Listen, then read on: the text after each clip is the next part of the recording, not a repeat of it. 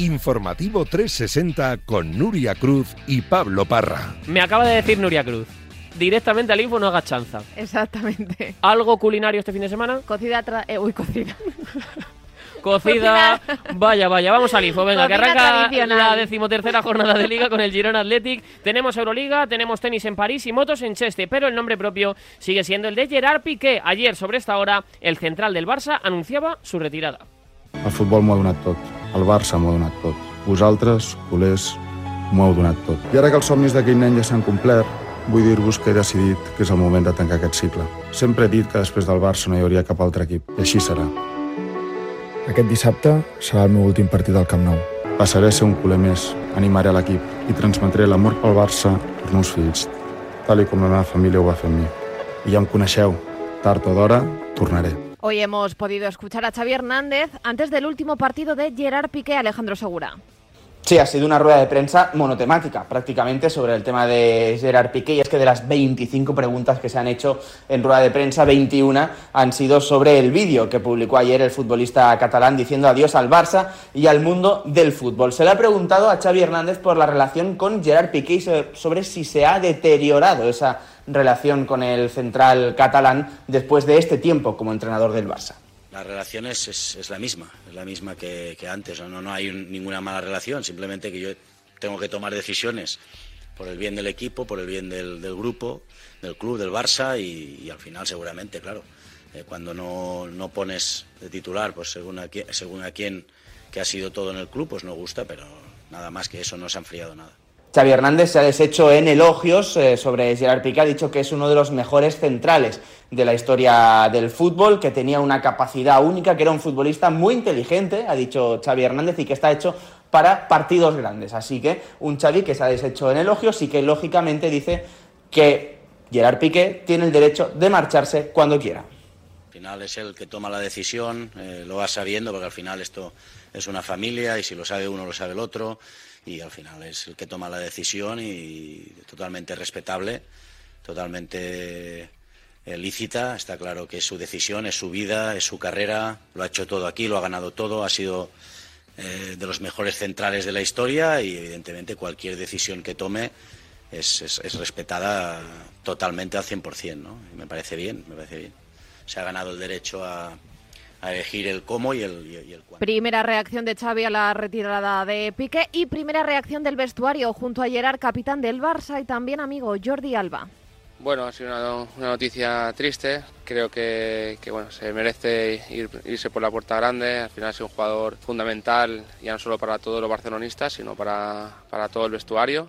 Y eh, es un hombre que, que, bueno, eh, da mucha alegría al vestuario, que se va a notar mucho su, su ausencia. Ahora comparten vestuario, pero en el pasado Piqué ha sufrido y mucho a Robert Lewandowski. El polaco destaca en los medios oficiales del Barça la acogida que le dio el central. ayuda a todo el mundo en el vestuario y los primeros días especialmente a mí me ayudó muchísimo. El Barça significa muchísimo para él. Le tenemos muchísimo respeto por todo lo que ha hecho. A sus 35 años y con 36 títulos, Gerard Piqué pasa a ser historia del Barça y de la selección Cristina Blanco. Nombre propio azulgrana y de la roja. El defensa del Barcelona pone fin a una carrera plagada de éxitos entre el Barça, el Manchester United y la selección. Un total de 36 títulos en sus vitrinas tras una carrera que comenzó como profesional en 2004 y acaba en 2022 después de 768 encuentros y el 769 será el de su adiós en el Camp Nou ante la Almería. El Barça ha sido el club de la vida de Piqué en un total de 615 encuentros con 422 victorias, 118 empates y 74 derrotas con 53 goles y 15 asistencias. En 15 temporadas se ha convertido en el quinto jugador con más encuentros de la historia del equipo después de Iniesta con 674, Busquets con 694, Xavi con 767 y Messi con 778. Entre los premios individuales ha sido elegido dentro del 11 Mundial FIFA en cuatro ocasiones, 2010, 2011, 2012 y 2016, cinco en el 11 Europeo UEFA, 2010, 2011, 2012, 2013 2015 y 2016, jugador revelación de la Liga en 2009, mejor defensa de la Liga en 2010, miembro del equipo ideal de la Eurocopa en 2012, de la Liga en 2015 y 2016 y de la Champions en 2015 además de haber recibido la medalla de oro de la Real Orden del Mérito Deportivo en 2011. Piqué es el segundo defensa con más partidos de Champions, 128, solo superado por Sergio Ramos con 135, a quien gana por la mínima en goles 16 a 15, empatado con Roberto Carlos. ¿Crees que hubiera sido viable el Barça de Guardiola y la selección campeona del mundo sin Gerard Piqué, Adrián Blanco? Imposible. Hubiese sido realmente imposible que hubiese tenido tanto éxito la selección española, ya que el Barça de Pep Guardiola sin la figura de Gerard Piqué. Y esto no lo digo yo, esto lo reconoció el propio Tito Vilanova en el año 2011 en una fantástica entrevista en el diario El País, en la que reconocía que si Gerard Piqué hubiese caído lesionado aquella temporada, todo el invento se les hubiese venido abajo, porque Gerard Piqué ha sido uno de los grandes centrales en la historia de este deporte. Para mí, el mejor central incluso en la historia del Fútbol Club Barcelona, un tipo que ha sabido mediar con bastantes adversidades dentro del terreno de juego porque Piqué no ha tenido una gran velocidad al espacio y ha sido un central que ha destacado sobre todo por la defensa del área, pero jugando a 50-55 metros de la portería rival ha sido un central dominante y ha sido un central importantísimo en la historia del Barça y también, por supuesto, de la selección. Lo vamos a echar en falta en los terrenos de juego porque Piqué ha sido, junto con Sergio Ramos y Fernando Hierro, uno de los mejores centrales del fútbol español. Hoy hemos hablado en A Diario con un jugador del Barça. Para Miguel Ángel Nadal, este es el motivo de su adiós. Bueno, me imagino que habrá diferentes motivos, pero principalmente yo creo que el que más pesa siempre es el deportivo. No se debía encontrar cómodo con la situación del Barcelona y después a nivel individual, cuando uno a lo mejor la exigencia que tiene que tener no, no la puede eh, desarrollar al 100%, uno eh, intenta hacer pues el paso atrás, terminar de una manera brillante su carrera. Y también ha pasado por estos micrófonos Sergio Lovera, entrenador que coincidió con Piqué en el infantil del Barça. La noticia le pilló por sorpresa no, no me lo esperaba. Yo, yo creo que a Piqué aún le queda fútbol, sinceramente. Con la inteligencia táctica que él puede demostrar, creo que aún le quedaba fútbol, la verdad. Ha demostrado una trayectoria impresionante y yo sin ninguna duda, si tuviera que apostar, pues te diría que para mí sí que es eh, el mejor central que, en los últimos años del cual hemos podido disfrutar, porque creo que tiene personalidad, tiene carácter, mejor central que hemos podido disfrutar en los últimos años sin desmerecer a otros. Desde ayer por la tarde las reacciones no paran de sucederse, Gonzalo Blázquez. Han sido numerosas las eh, reacciones que se han llevado a cabo tanto en el día de ayer como a lo largo del día de hoy acerca de lo que es eh, sin duda la noticia de estos últimos días sobre la retirada de Gerard Piqué del mundo del fútbol. Sin ir más lejos, ayer en la programación especial eh, que se llevó a cabo en marcador europeo en esta sintonía se pasaron el presidente de la Liga Javier Tebas y el presidente de la Federación Española Ruiz Rubiales que hablaban así de Gerard Piqué. Pues yo creo que un jugador histórico no solo de fútbol Barcelona, sino de, fútbol español y también de, la selección española, ¿no? Ha sido campeón del mundo, campeón de Europa, campeón de Liga, pues bueno, una referencia del fútbol español, ¿no? Qué duda cabe que para todo el fútbol español es un jugador magnífico que ha conseguido Mundial y, Copa de Europa con, con la selección, un estandarte, uno de los mejores centrales, de los mejores defensas de la historia de nuestro país. Bueno, yo creo que con eso está todo dicho, ¿no? Otra reacción que no podía faltar es la de Vicente del Bosque, el seleccionador eh, que coincidió lógicamente con Gerard Piqué en la época más eh, gloriosa de la selección española. Hablaba así de Gerard Piqué. Pues todo positivo. Un hombre que ha jugado con nosotros ciento y pico partidos, ha superado esa cifra mágica de los 100 partidos y que lo ha hecho con el máximo respeto, con, eh, con gracia, con simpatía y que lo ha pasado bien y yo creo que en la vida a través del fútbol se puede ser feliz y él yo creo que lo ha sido. Y si hablamos de entrenadores, tampoco podía faltar eh, las palabras de Pep Guardiola, eh, alguien que lógicamente le conoce a la perfección y quien lo tuvo a sus órdenes en una de las mejores épocas del Fútbol Club Barcelona. Desde el eh, afecto que le tengo, le deseo lo mejor para él y para su familia. Un jugador de tremenda personalidad, un jugador para grandes partidos. Todos los grandes equipos necesitan tener jugadores como él. El tiempo pasa para todos y por supuesto que en el futuro estará orgulloso de lo que ha conseguido. Para mí ha sido un gran honor ser eh, su entrenador. his manager and uh, we spent incredible four years together. Todo ello también se suman a las reacciones de compañeros como los de Carles Puyol, quien eh, compartió numerosos partidos en el eje de la zaga, tanto en el Fútbol Club Barcelona como en la selección española, y las de Sergio Ramos, que mostraron también y tuvieron su tiempo para mostrarle un agradecimiento a Gerard Piqué tras conocer la noticia de la retirada del central del mundo del fútbol. La pregunta es clara, ¿por qué se retira ahora Raúl Fuentes? El central catalán siempre ha sido una persona honesta, ha ido de frente, ha dicho las cosas claras, como por ejemplo hace aproximadamente un año en una entrevista con los compañeros del diario El País, que afirmó que cuando viera que no sería una persona importante en la plantilla, pues que se iría. De hecho, literalmente llegó a decir que no se veía un año entero en el banquillo. Además, un Gerard Piqué que cuya honestidad no se discute dijo también, y siempre lo ha defendido, que no jugaría en otro equipo que no fuera el Fútbol Club Barcelona. Por ese motivo, porque no se ve como suplente y también hay que admitirlo, eh, debido a que en esta temporada no ha sido titular de una manera regular, las críticas arreciaron sobre la figura del dorsal número 3 y nos consta que los pitos que recibió hace 15 días en ese encuentro en el Camp Nou ante el Athletic Club de Bilbao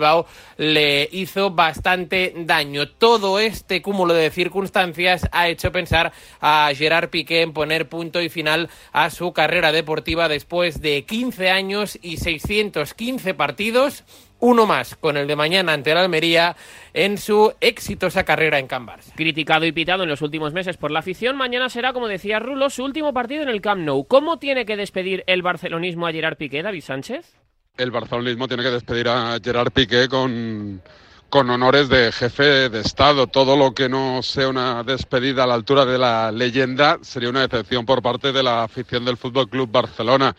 El mejor Barça de la historia no se entiende sin Gerard Piqué en esa plantilla, con lo cual mañana en el Camp Nou el festejo y el homenaje hacia Gerard Piqué tiene que estar a la altura de las leyendas más grandes de la historia de este club, como Andrés Iniesta o Xavi Hernández. Se lo merece, se lo ha currado y ha demostrado en su final como barcelonista que ha sido una solución más que un problema.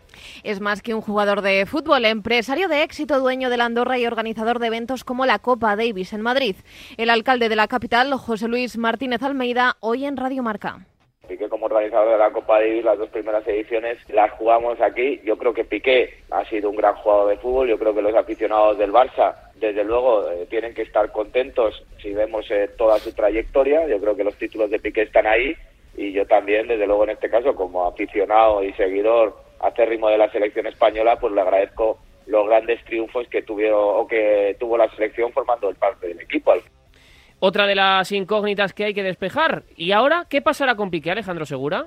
Pues es una muy buena pregunta. ¿Qué va a pasar con Gerard Piqué a partir de ahora? De momento, entrenar con el Barça hasta el día 8 de diciembre. Xavi cuenta con él para el partido de Pamplona contra Osasuna y a partir de ahí va a tener que negociar con el Barça, esa rescisión de contrato. Hay que recordar ¿eh? que Piqué perdona el año y medio de contrato que le queda, pero sí que va a percibir esos aplazamientos que negoció en el pasado. Así que eh, casi casi le tira a Gerard Piqué un bote salvavidas a Joan Laporta y a la Junta Directiva con todo el dinero que perdona, porque hay que recordar que tenía contrato hasta el año 2024. Después de esto, ¿qué va a pasar con Piqué? Pues lógicamente se va a centrar en su empresa, en Cosmos Group, y a partir de aquí todo el mundo sabe que va a intentar acceder a la presidencia del Barça. ¿Cuándo? Pues también es una muy buena pregunta. Las próximas elecciones a la presidencia son en 2026, quizá es un poco pronto, pero Gerard Piqué sabe que tiene ese objetivo entre ceja y ceja, ser presidente del Barça, siempre lo ha dicho, nunca lo ha negado, así que habrá que estar muy atentos a todos los movimientos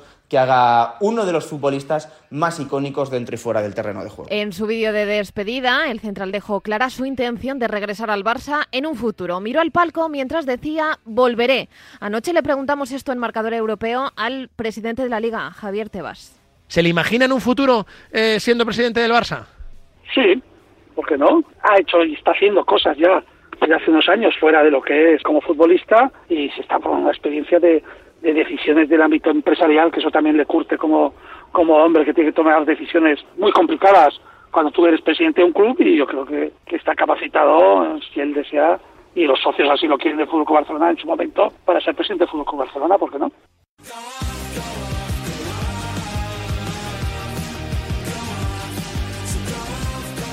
La despedida de Piqué marcará una jornada, la penúltima, antes del parón. Los culés, eh, como decimos, reciben mañana a las 9 a la Almería. ¿Con qué novedades, Alejandro Segura?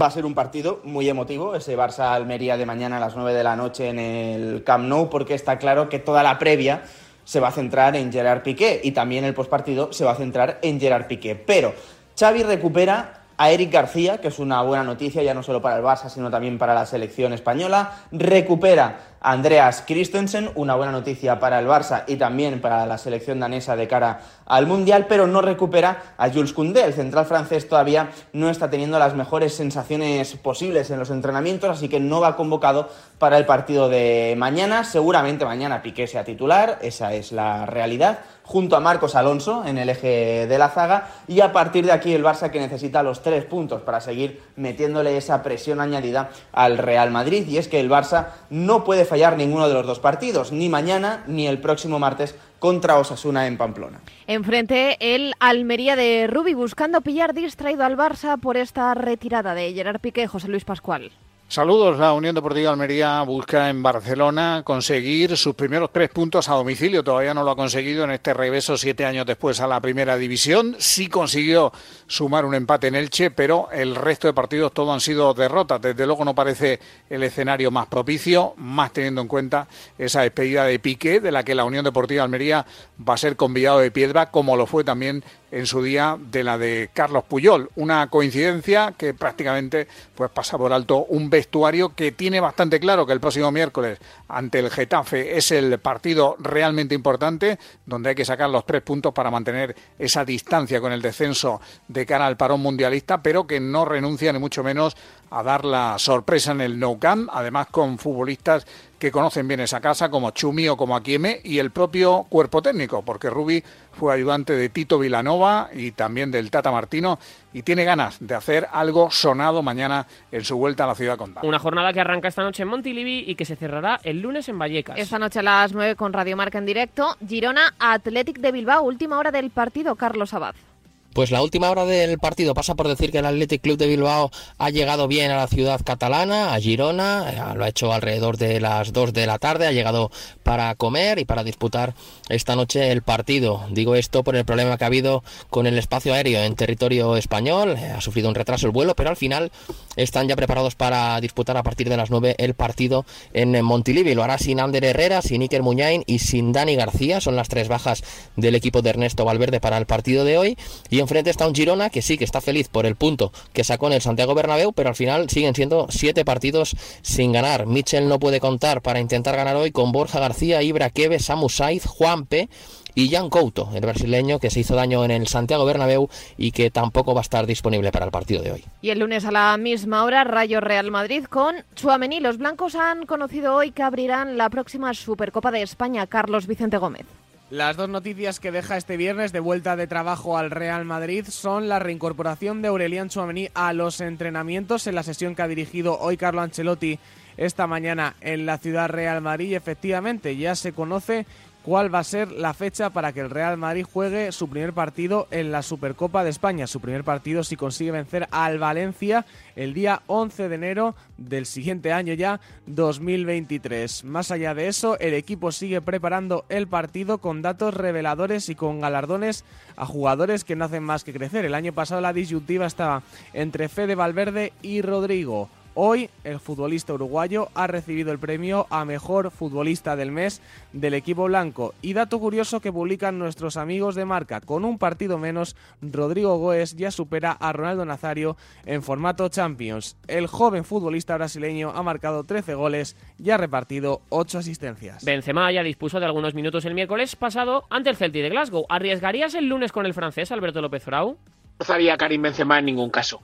Esta temporada está arrastrando diversas molestias físicas, algunas articulares, otras musculares, y que son normales en un jugador de su edad. Lo que pasa es que no estábamos acostumbrados.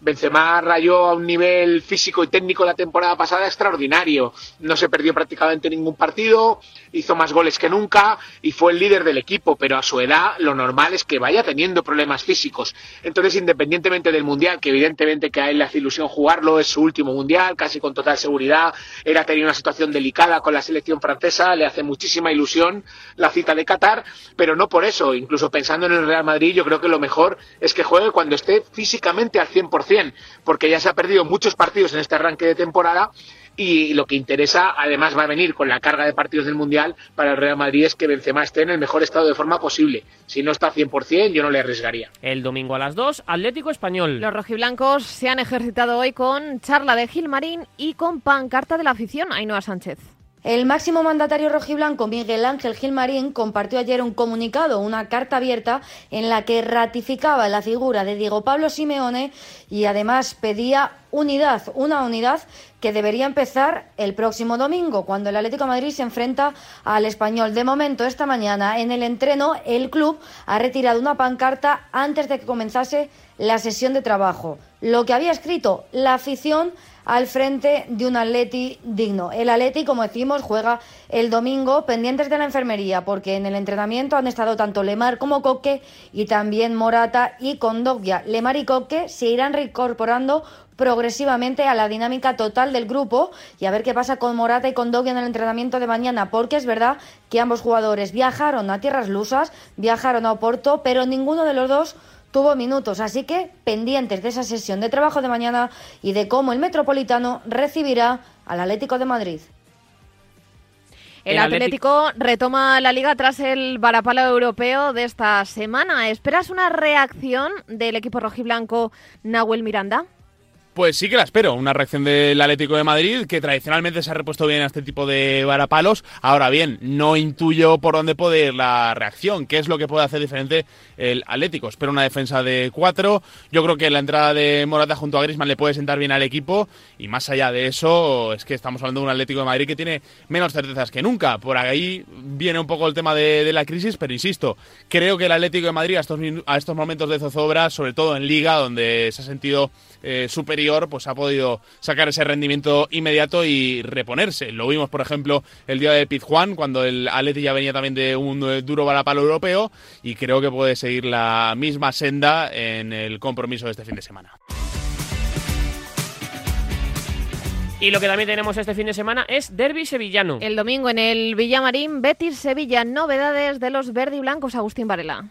Pues la novedad, sin duda alguna más importante, ha sido la presencia de Guido Rodríguez entrenando con total y absoluta normalidad. El internacional argentino que sufrió un golpe en la cadera y que no pudo jugar frente al HJK Helsinki, sí va a ser titular el próximo domingo ante el conjunto sevillista, al igual que lo va a ser también seguramente Claudio Bravo, ya que Ayer jugó Ruiz Silva de forma un tanto sorprendente y cuando suele hacer esto el técnico chileno el domingo suele aparecer el otro compañero en la portería. Por lo demás, también puede mm, darse que eh, juegue Andrés Guardado en el centro del campo para que William Carballo quede en el banquillo, quiere también Manuel Pellegrini tener elementos importantes al lado suya en el banquillo para intentar cambiar el partido conforme vaya avanzando el mismo. Raitor Rival hoy en la sintonía de Radio Marca Sevilla, hablando precisamente de la exigencia y de la ambición del técnico chileno somos ambiciosos, eh, tenemos ganas de, mejorar la temporada pasada y claro, mejorar la temporada pasada pues significa dar un paso más y, pelear por, por, esa plaza, ¿no? Eh, bueno, al final eh, evidentemente un derby es un derby y, todo el mundo lo, quiere ganar porque significa mucho para, para el aficionado y bueno, para nosotros, ¿no? Evidentemente. Pero más que, más que el derby también los tres puntos son importantísimos, más que nada para dejar, aunque el Sevilla esté abajo. Sigue siendo un rival directo y lo dejas a muchos puntos y, bueno, final seguir sumando para, para acabar eh, este parón en, en puestos de Champions. Mañana, a partir de las doce y media, conoceremos lo que diga Pellegrini sobre el partido y, sobre todo, también la lista de convocados en un partido que va a congregar casi a 60.000 espectadores el domingo en el Estadio Benito Villamarín. Y por su parte, el Sevilla pierde a marcado Juan Antonio Pineda sin marcado, pero con Niansú. Así afronta el Sevilla el derbi ante el eterno rival, con la recuperación del central galo y la baja del central brasileño. y se ha confirmado que tiene una rotura de fibras y se va a perder al menos hasta después del Mundial de Qatar. Al menos recupera al otro componente de su defensa, ya que todo hace indicar que Fernando, a pesar de trabajar con el grupo, va a tener muy complicado recuperar la forma para enfrentarse al Real Betis Balompié. Un partido muy importante donde el Sevilla necesita puntuar para salir de los puestos de descenso y revertir la situación. Así lo entendía esta mañana Iván Rakitic en los micrófonos de Radio Marca Sevilla. Sabemos la, en la situación que estamos, ¿no? Es muy, eh, es muy difícil, eh, es así, pero tenemos que crear la posibilidad de, que ese partido del domingo sea un antes y después, ¿no? Ya creo que toca a nosotros jugadores eh, de dar la cara, de, de ir a por, a por el grandísimo partido y si tiene que ganarnos el que sea, tiene que hacer muchísima, muchísima cosa muy, muy bien, ¿no? Y, eso tenemos que crear ya eh, con una inteligencia futbolística muy, muy importante que, que hay que dar la cara y ya nos toca a nosotros y es una grandísima oportunidad el domingo. Necesita el Sevilla puntuar ante el Betis, también hacerlo ante la Real Sociedad para tomar un poquito de aire antes del parón eh, en el Mundial y sobre todo para acudir con ciertas garantías al mercado de enero, donde se va a mover mucho la dirección deportiva del Sevilla para intentar revertir esa situación complicada. Es el peor Sevilla en el siglo XXI. Para mañana sábado, además del Barça Almería, tres partidos más. A las 2 de la tarde, Getafe Cádiz. Novedades de este partido, Fran González. Uno, Getafe Club de Fútbol, eh, que prepara el partido frente al combinado gaditano con tres bajas sensibles.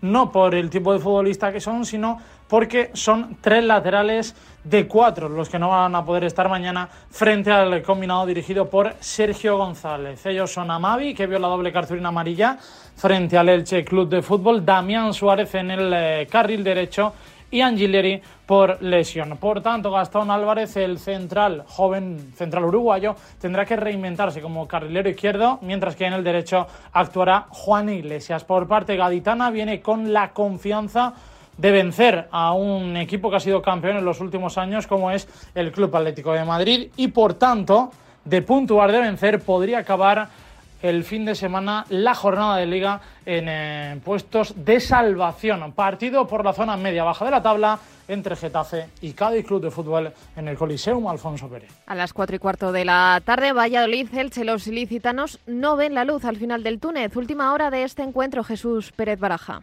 ¿Qué tal? Buenas tardes. Duelo por la permanencia, el que va a tener lugar mañana sábado a partir de las cuatro y cuarto de la tarde en el estadio José Zorrilla entre el Real Valladolid y el Elche, un equipo pucelano situado en mitad de la tabla que trata de levantarse después de la derrota con mala imagen cosechada en Pamplona el pasado fin de semana y que quiere volver a la senda de la victoria en Zorrilla después de esos triunfos consecutivos ante el Celta y la Real Sociedad. Por su parte, el equipo ilicitano busca la primera victoria de la temporada después de que no lo haya conseguido en las primeras 12 jornadas de la Liga Santander. Pacheta tiene las mismas bajas que hace una semana.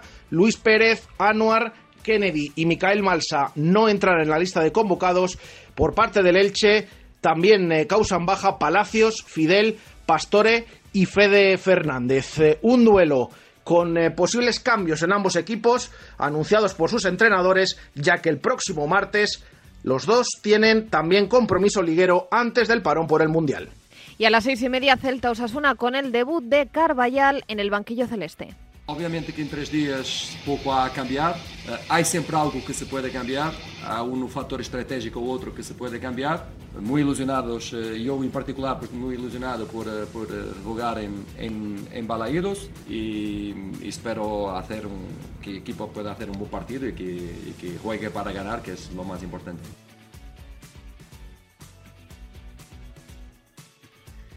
Conocemos las novedades de este Celta Osasuna, José Ribeiro. Duelo de realidades opuestas, el de mañana por la tarde en Abanca Balaidos entre el Celta y Osasuna a las seis y media, partido fijado a esa hora, con muchas novedades en el entorno del Real Club Celta, partiendo desde el banquillo. Lógicamente, el protagonista en la previa del partido es Carlos Carballal, el nuevo entrenador, el portugués, tras la marcha de Eduardo Coudet, se ha puesto al frente del equipo, lleva tres entrenamientos, eh, Carballal dirigiendo al Real Club Celta y le ha bastado para trazar su primera convocatoria con novedades si lo comparamos con las convocatorias de Eduardo Coudet. Carballal apuesta por la cantera porque ha recuperado efectivos del Celta B. Vamos a ver a muchos chavales del Celta B en la convocatoria del Celta mañana en Abanca Balaídos y cuenta con las bajas ya conocidas de Luca de la Torre, de Solari, de Hugo Mayo, también la de Gabri Veiga por sanción, que no va a poder estar el canterano estrella del Celta mañana ante Osasuna. Si nos fijamos en el equipo rojillo, apuntamos a las dos bajas más significativas, la de Sergio Herrera y la de Abde, no estarán mañana en Abanca Balaídos y evidentemente en el buen rendimiento que está demostrando Osasuna en este momento de la temporada, uno de los equipos más en forma de la categoría. Espera Yago Barrasate darle continuidad a esa buena dinámica que arrastra de las últimas jornadas. No se le da bien a Osasuna, con esto cerramos. Desde la temporada 2006-2007 no gana en primera división en el estadio del Celta. En Donosti ha comparecido el presidente de la Real Sociedad, Joaquín Aperribay, tras la derrota dulce de anoche. John Cuezba. En un día feliz en Donosti ha presentado Joaquín Aperribay los números que va a llevar a la Junta General de Accionistas del próximo 29 de noviembre. Una Real, como ha dicho Aperribay, fuerte y saneada que va a presentar 4 millones de euros de pérdidas en este ejercicio a sus accionistas, en un ejercicio donde, por cierto, todavía no computa la venta de Alexander Isaac, esos 70 millones de euros que va a ingresar del, del Newcastle. Y en esa rueda de prensa, Perribay ha hablado de la renovación de Imanol Alguacil avanzada ya desde el pasado mes de agosto.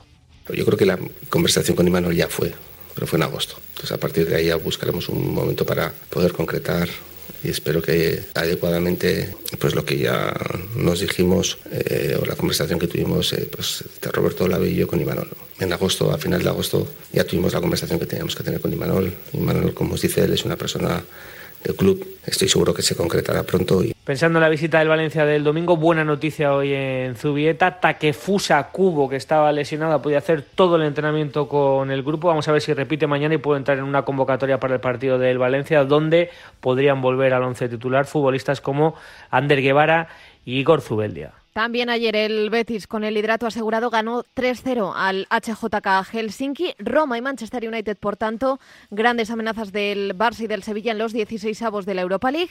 Y en la Conference, el Villarreal, que también tenía asegurada la clasificación, perdió 3-0 ante el Lech Poznan. Quique Setién sigue sin ganar al frente del submarino amarillo. Hemos tenido muchos desajustes. Esto es un proceso que a mí me gustaría que fuera todo mucho más rápido, ¿no? Pero requiere un periodo de adaptación, ver si realmente somos capaces de hacer algunas cosas, si no, pues evidentemente tendremos que corregirlas o cambiarlas. ¿Te preocupa el inicio del Villarreal de Quique Setién, Jorge Segura? Sí, sí me preocupa el inicio de, de Quique Setién. No solo el inicio, me preocupa la transición, la manera de salir de Unai, cómo podía afectarle eso al equipo y, la llegada de un nuevo entrenador con ideas diferentes y como se está viendo, pues está afectando negativamente, no ya por los resultados, sino también por el juego, que no es bueno. Eh, dije también en el primer partido que comenté en marcador del Villarreal con Setién en el banquillo que me preocupaba la percepción que pudieran tener los futbolistas precisamente de Setién por cómo eh, finalizó su etapa tormentosa en el Fútbol Club Barcelona, que nos dejó a todos un mal sabor de boca y si ese mal sabor de boca también se transmite a los jugadores, pues luego se puede ver reflejado en el campo. No sé si eso estará influyendo o no, pero es evidente que el inicio no es el mejor posible. Aún así habrá que darle un tiempo, porque esa transición no es fácil. Ojo a este sonido. También hemos escuchado que la Superliga quiere atribuirse la posición de salvador del fútbol, diciendo que el sistema actual ya no seduce a los jóvenes. Fake news. Los datos muestran que la audiencia... La Liga ha publicado un vídeo en contra de la Superliga. Cristian Fernández en el que exponen sus motivos para que los clubes vayan en su contra. Con el titular Gánatelo en el campo, la Liga de Fútbol Profesional ha instado a los clubes que la componen a rechazar una competición que no da opción a la meritocracia. La locución del vídeo explica que gestas de la talla del Villarreal en la Europa League de hace dos años, por ejemplo, eh, no serían posibles con este formato. Además de que los grandes enfrentamientos entre los clubes más poderosos y buenos de Europa pasarían de esperados a cotidianos. De esta forma, el organismo dirigido por Javier Tebas ha calificado esta competición como cerrada, egoísta y elitista. En defensa de la misma, la Superliga ha manifestado, como ya lo hiciera en 2021 con su creación, que será un sistema abierto, a lo cual la Liga se ha pronunciado como falso, añadiendo que lo que quieren es crear un torneo semicerrado. Sea como sea, la cuestión es que los clubes ya han manifestado su desacuerdo con esta competición y la Liga ha dado la última palabra. En segunda división, ayer se completó la jornada intersemanal. Con el empate a 2 entre Sporting y Levante, Cartagena 0, Levante 0 y victoria 2-1 del Cartagena ante el Málaga. Hoy arranca una nueva jornada con el Alavés Zaragoza a las 9 del fin de semana que destacamos, Borja Cuñado. La decimoquinta jornada en la Liga Smartbank comienza con un partido con aroma a Primera División. Al encuentro que se juega en Mendizorroza esta noche le acompañará mañana abriendo la jornada de sábado el líder, el Burgos, en el plantío que recibe un Tenerife en horas bajas. El Andorra de Eder Sarabia recibe la visita en el Principado de un Racing que acumula siete encuentros sin conocer la derrota. Cerrará la jornada del sábado el Leganés en Butarque, que suma siete puntos de nueve posibles en las últimas jornadas. Enfrente estará la Ponferradina de José Gómez. El portugués salvó un matchball, venciendo por la mínima en el Bierzo a la Sociedad Deportiva Huesca y se sentará una jornada más en el banquillo berciano con el run run de la vuelta de John Pérez Boló al banquillo de la Deportiva. Ibiza y Mirandés se citan en el primer turno del domingo en Camp con el objetivo de lograr tres puntos que les sirvan para abandonar los puestos de descenso. El Real Oviedo no levanta el vuelo ni con la llegada de Álvaro Cervedra, que tratará de ganar a un Granada que coquetea con los puestos de playoff. En el Municipal de Gran Canaria se disputa el partidazo de la jornada entre Las Palmas y Eibar. Y a la misma hora en La Rosaleda, el Málaga colista recibe a un Sporting que no gana desde hace cuatro fechas. Cerrará la decimoquinta jornada el Lugo Cartagena el lunes en el Ansocarro, pero antes el domingo a las nueve en el Belmonte Albacete Levante. Vamos a repasar los, los resultados de ayer que creo que no han quedado claros. Cartagena 2, Málaga 1, Sporting de Gijón 2, Albacete 2 y Granada 0, Levante 0. Se confirma que el Cartagena no jugó tres veces, ¿no? vale, perfecto. Eh, eh, ayer tuvimos eso en segunda, que tenemos hoy en agenda internacional. A ver si está bien apuntado. Bundesliga, 8 y media Borussia Mönchengladbach, Stuttgart. En Italia, a las 9 menos cuarto, Udinese Leche. Y en Francia, a las 9, Trois Auxerre. Del fin de semana, ¿qué destacamos, Cristian Fernández? Pues empezando por la Premier, mañana tener en cuenta el partido entre el Manchester City, recordamos, segundo detrás del Arsenal contra el Fulham, un nuevo intento de los de Guardiola de asaltar el liderato. Quien lo tendrá más difícil el domingo serán los Gunners, que tienen todo un derby londinense frente al Chelsea en Stamford Bridge. El otro partidazo también en Londres entre Tottenham y Liverpool, aunque con los de la ciudad de los Beatles ligeramente descolgados en la clasificación. En Italia, mañana primero contra segundo, el Napoli visita la casa del Atalanta en una nueva oportunidad de los de Bérgamo de recortar distancia a los napolitanos. Y el domingo llega otros dos partidazos. El derby de la capital entre la Roma y el Lazio y el encuentro entre la Juventus el Inter de Milán, aunque sí que es verdad los dos muy lejos de las primeras posiciones. Alemania, mañana juegan dos de los favoritos, el Dortmund eh, frente al Vossum y el Bayern visita el Hertha de Berlín. El domingo el partidazo entre el Leverkusen de Xabi Alonso y el líder, el Unión Berlín. Cerramos con Francia. Mañana el Lens, segundo en la tabla, se ve las caras con el Angers y el domingo el PSG visita la casa del Lorient. En fútbol femenino, lista de Bilda y previa de la Liga F. El seleccionador ha dado la convocatoria para los amistosos de España ante Argentina y Japón, David Menayo. Jorge Bill ha dado una lista de 21 futbolistas para los partidos amistosos ante Argentina y Japón los días 11 y 15 de noviembre en las ciudades de Melilla y Sevilla, respectivamente. Una lista, una convocatoria en la que no están las 15 futbolistas que pidieron acudir a la selección hasta que no hubiera cambios alrededor de la selección. El grueso lo componen las jugadoras del Real Madrid, hasta nueve futbolistas blancas y solo hay una del Fútbol Club Barcelona, una Salma Parayuelo que aún tiene pendiente debutar con la selección absoluta, al igual que pueden ser otras seis jugadoras en, esta lista. Entre las novedades también destacan tres nombres propios, el de Alejandra Bernabé, la futbolista del Deportivo Alavés, eh, Fiamma, la futbolista del Valencia, e Inma Gavarro, campeona del mundo sub-20 y que también está por primera vez en, la lista de, de, la selección absoluta. Así explicaba Jorge Bilda la ausencia de las 15 futbolistas que ya renunciaron a la anterior convocatoria. De momento no ha habido comunicación. Lo que nosotros tenemos es pues la constancia de que se han autoexcluido de la selección y de momento pues no, no hemos recibido comunicación. La situación es la que es. Hay 15 jugadoras que no son convocables porque se han autoexcluido. Nosotros estamos esperando a saber lo que ha pasado. ¿Qué es lo que ha pasado? para poder poner solución. A partir de ahí, pues que no se insinúe, que no salgan cuestiones que son totalmente falsas sobre mi persona. ¿Y qué tenemos este fin de semana en la Liga F, Cristina Blanco?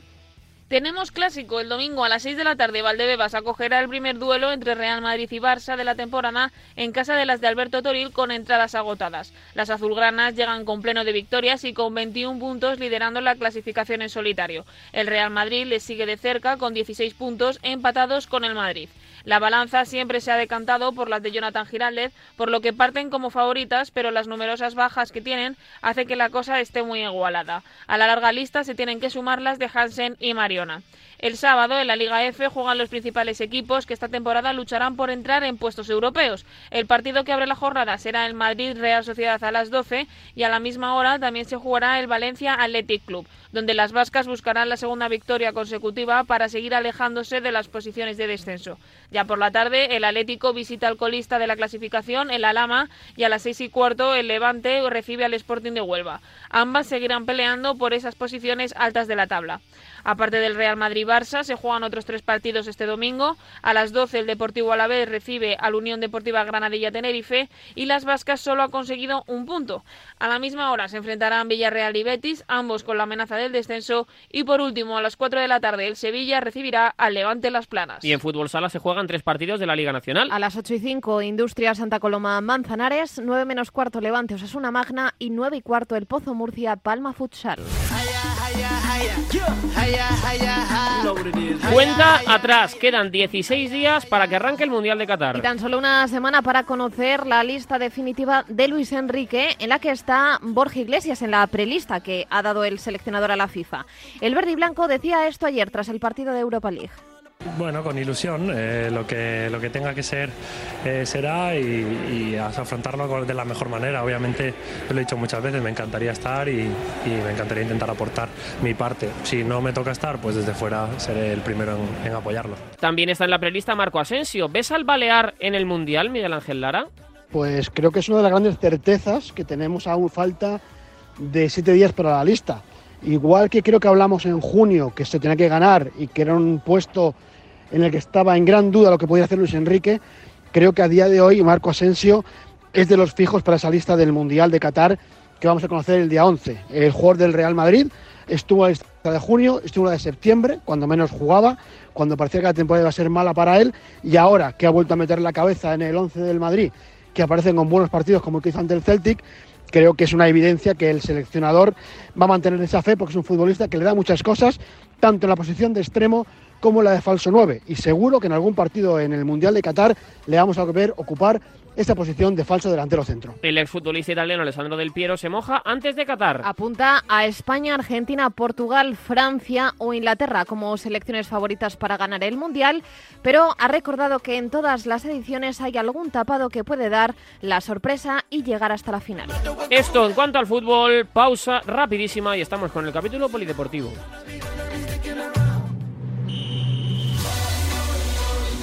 Faltan 16 días para el Mundial de Qatar.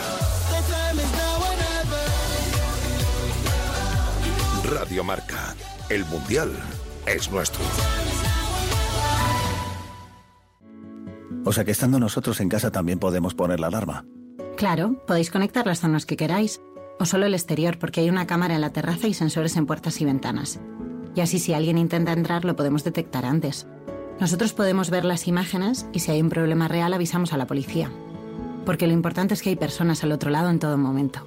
Protege tu hogar frente a robos y ocupaciones con la alarma de Securitas Direct. Llama ahora al 900-103-104. Cuidado con la sopa, que quema. Siempre hay alguien que cuida de ti. En Autocontrol, anunciantes, agencias y medios, llevamos 25 años trabajando por una publicidad responsable. Campaña financiada por el Programa de Consumidores 2014-2020 de la Unión Europea. De lunes a viernes, el deporte se vive en el partidazo de Cope, desde las once y media de la noche con Juanma Castaño. Dejadme decir una cosa, yo creo que en el caso de Asensio sí tiene la pasión por jugar y segundo, yo creo que tiene mucho mercado. Asensio. Sí, Luis Enrique tenía alguna duda, seguro que va en la lista. Bueno, eso por supuesto. Y, va a ser- y como sea protagonista en el Mundial, además de mercado, Claro. tiene mucho más caché. De lunes a viernes, desde las once y media de la noche. La mejor información deportiva y el mejor análisis lo encuentras en el partidazo de Cope y Radio Marca. Con Juanma Castaño, el número uno del deporte. En clave polideportiva arrancamos con tenis. Malas noticias con Carlos Alcaraz desde París-Bercy, Carlos Pérez. No ha sido un buen día para Carlos Alcaraz en el Masters 1000 de París-Bercy. El murciano se vio obligado a retirarse de su esperado partido contra el danés Holger Rune cuando perdía 3-6, 6-6 y 1-3 en el tiebreak del segundo set. El tenista del Palmar, que ya llegaba con molestias en la rodilla en la cita parisina, solicitó un tiempo muerto médico para tratarse de un dolor abdominal tras finalizar el undécimo juego de la segunda manga e intentó terminar el partido sin éxito, facilitando a Rune el pase a semifinales. Habrá que estar atentos a cómo afectan estos problemas físicos al número uno del mundo, con la mira puesta en las ATP Finals de Turín, que empiezan el próximo 13 de noviembre. Por cierto que Carlos Alcaraz acaba de decir eh, lo siguiente en rueda de prensa, ahora voy a casa, me haré pruebas para ver la magnitud del problema, eh, pues se ha retirado por esa lesión del costado, por esas molestias, y veré cómo puedo ir a Turín al 100%, así que eh, no confirma su participación en esas finales ATP de Turín. En baloncesto se completa la sexta jornada de la Euroliga. En unos minutos a las 8 arranca el Olympiacos Valencia Basket, a las 8 y media Barça Fenerbahce. Ayer Musa lideró el valioso triunfo del Madrid en casa del Armani Milán y cruzando ya el charco en la NBA, cuarta derrota consecutiva de los Warriors, Mikel Basteguieta. Y en un partido a priori asequible, además. Fue en la visita a los Orlando Magics, en este Tour del Este que no les está saliendo nada bien. Cosechan su cuarta derrota consecutiva y se quedan los Golden State Warriors con un récord de 3 a 6 fuera ya incluso de los puestos de play-in en la conferencia oeste. Los 39 puntos de Curry, 27 más de Clay Thompson, ambos combinados para un total de 68 puntos no fueron suficientes, sobre todo porque en el eh, tramo final el desempeño del el sophomore, el jugador de segundo año Jalen Sachs, con dos robos consecutivos, además de un triple anotado, sentenció el partido en favor de los de Florida. El otro partido de la noche fue ese Oklahoma City Thunder 110, Denver Nuggets 122. Oklahoma que no consigue su quinta victoria consecutiva y por lo tanto se queda con un récord de 4 a 4, mientras que Denver se queda con un récord de 5 a 3. Eso sí, en el partido hay que destacar de nuevo la actuación de Shea Gilgius Alexander, el canadiense de Oklahoma, que después de haber sido declarado como jugador de la semana en la conferencia oeste la semana pasada, ayer volvió a anotar hasta 37 puntos, aunque no fue suficiente para que su equipo se llevase la victoria. En motociclismo, última carrera del Mundial. Se pone el broche a la temporada eh, con el Gran Premio de Valencia en Cheste. ¿Cómo ha ido la jornada de libres de hoy, Sergio Fenúñez? Buenas noticias para los nuestros en estos primeros entrenamientos libres en el Gran Premio de Cheste que le ponen el punto y final al Campeonato del Mundo. Dos títulos mundiales hay en liza, el de MotoGP, que parece bastante claro que recaerá en las manos del italiano Francesco Bagnaia, que ha sido noveno en ambas tandas de entrenamientos libres, al ladito, muy cerquita de su máximo perseguidor, Fabio Quartararo, que es el único que puede hacerle sombra. Ha sido octavo el eh, francés en las dos rondas de entrenamientos. En la categoría de Moto 2, donde nos jugamos el título, donde Augusto Fernández espera dar la sorpresa y conseguir apuntarse definitivamente el Mundial de la categoría. Buenas noticias, ha sido segundo en la segunda tanda de entrenamientos libres, muy separado de su máximo perseguidor, del japonés Ai Ogura, que ha terminado casi medio segundo por detrás de él en undécima posición y que deja de momento a las claras que el ritmo bueno, el ritmo rápido es el del español. Esperemos que le valga como un gran inicio de fin de semana y que acabe concluyendo en la consecución del campeonato del mundo. En agenda también tenemos balonmano. Dos partidos de liga. En unos minutos a las 8 de la tarde arranca el Ademar Huesca. A las 9 y media Cisne Vidasoa Irún. Por cierto que a poco más de 24 horas del debut de las guerreras en ese europeo de balonmano femenino, Carmen Martín ha confirmado su adiós definitivo a la selección tras 250 partidos internacionales y 866 goles. Una auténtica fenómena. Carmen Martín y en badminton. Malas noticias. Carolina Marina ha caído en los cuartos de final del Abierto de Alemania ante la China Zhang Yiman, 21-19 y un doble 19-21. ¿Cómo? ¿Cómo se llama? Zhang Yiman. ¿A ti te gustaría ejemplo, llamarte Zhang Yiman? No, me gusta llamarme como me llamo. Nuria mola, ¿eh? Mola, no es tan común, ¿a que no? No, a mí me parece un nombre guay. Hombre, me gustan los nombres un poco más... eh, pues yo a mí, si algún día tengo hijos, Sí. le pondría un nombre mucho que, que sea difícil de repetir. O sea, nombre raro de estos, ahora que les ponen a los hijos nombres de los protas de Juego de Tronos y esos. No, eso no. Igual Raúl. Raúl sí le podría poner Pero a mí. Raúl es... Ya, pero digo por, por poner un ídolo. Raúl. Ah, vale, vale. No Pero- sé, yo no, te- no he pensado en ello. ¿Tú no has tenido nunca así una, una ídola de pequeña...? Yo quería ser como Zoe 101, por ejemplo, me imagino. o sea, No, evidentemente. no, o no, Lizzie no. McGuire. No, pero me encantaba esa serie, por cierto. ¿Cuál? Eh. Zo- Mola mucho, ¿eh? Mola Molaba. mucho. ¿Era Sí, tu sí, sí. preferida? Y Raven, Esa es Raven. esa me encantaba. Y Saki Cody. Ay, Nos también. hacemos mayores, nos hacemos También, también. El deporte es nuestro. Radio Marca.